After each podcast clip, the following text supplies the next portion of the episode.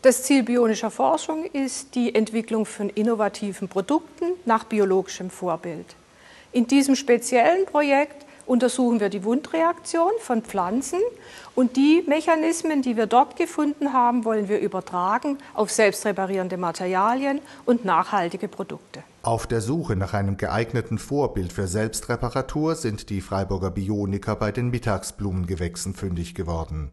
Mittagsblumen gedeihen in regenarmer Umgebung auf sandigen und trockenen Böden. Das Besondere an der ausgewählten Pflanze sind die sukkulenten Blätter. Das heißt, hier ist dieses kostbare Wasser gespeichert, das sie speichern müssen, weil sie an den trockenen Standorten wachsen. Wenn wir dieses Blatt einmal quer anschneiden, dann haben wir festgestellt, dieses Blatt biegt sich und zwar so lange, bis die Wundränder aufeinandertreffen. Dann ist diese Wunde versiegelt und dieses kostbare Wasser kann nicht mehr verdunsten. Alles innerhalb von 60 Minuten, was für eine Pflanze schnell ist. Wir haben dann einen weiteren Versuch gemacht, wo wir einen Schnitt in Längsrichtung des Blattes gemacht haben. Zu unserem Erstaunen passiert genau das Gleiche. Es kommt die gleiche Biegung zustande, die Wundränder treffen aufeinander, die Wunde ist versiegelt. Und dann haben wir einen Ringelschnitt gemacht. Das heißt, wir haben einmal rundherum dieses Blatt angeschnitten. Und zu unserem Erstaunen hat sich das Blatt dann zusammengezogen. Ähm, das war schon erstaunlich und wir konnten es im ersten Moment nicht erklären. Und dann müssen wir als Biologen ins Mikroskop schauen. In den Blättern sind fünf verschiedene Gewebetypen mit unterschiedlichen Schichtdicken und mechanischen Eigenschaften gefunden worden. Im intakten Blatt herrscht ein Gleichgewicht aus Druck und Zugvorspannung. Durch die Wunde wird dieses vorhandene Gleichgewicht gestört. Das Blatt bewegt sich so lange, bis sich ein neues Gleichgewicht eingestellt hat und die Wundränder aufeinandertreffen.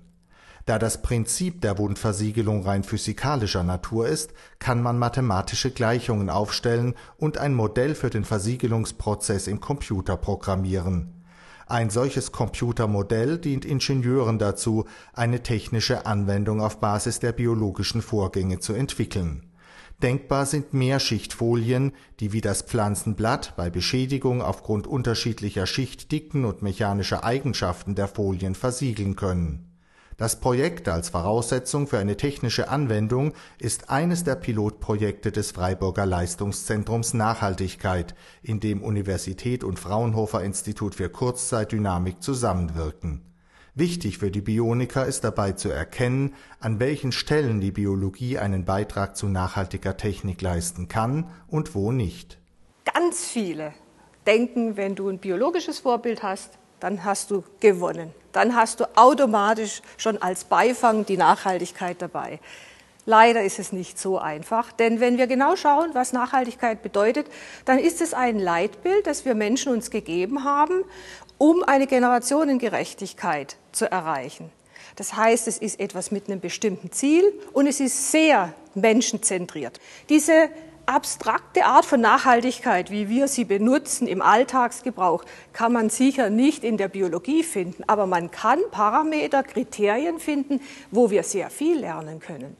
Und dazu gehört unter anderem auch die Reparatur und in unserem Fall noch schöner natürlich die Selbstreparatur.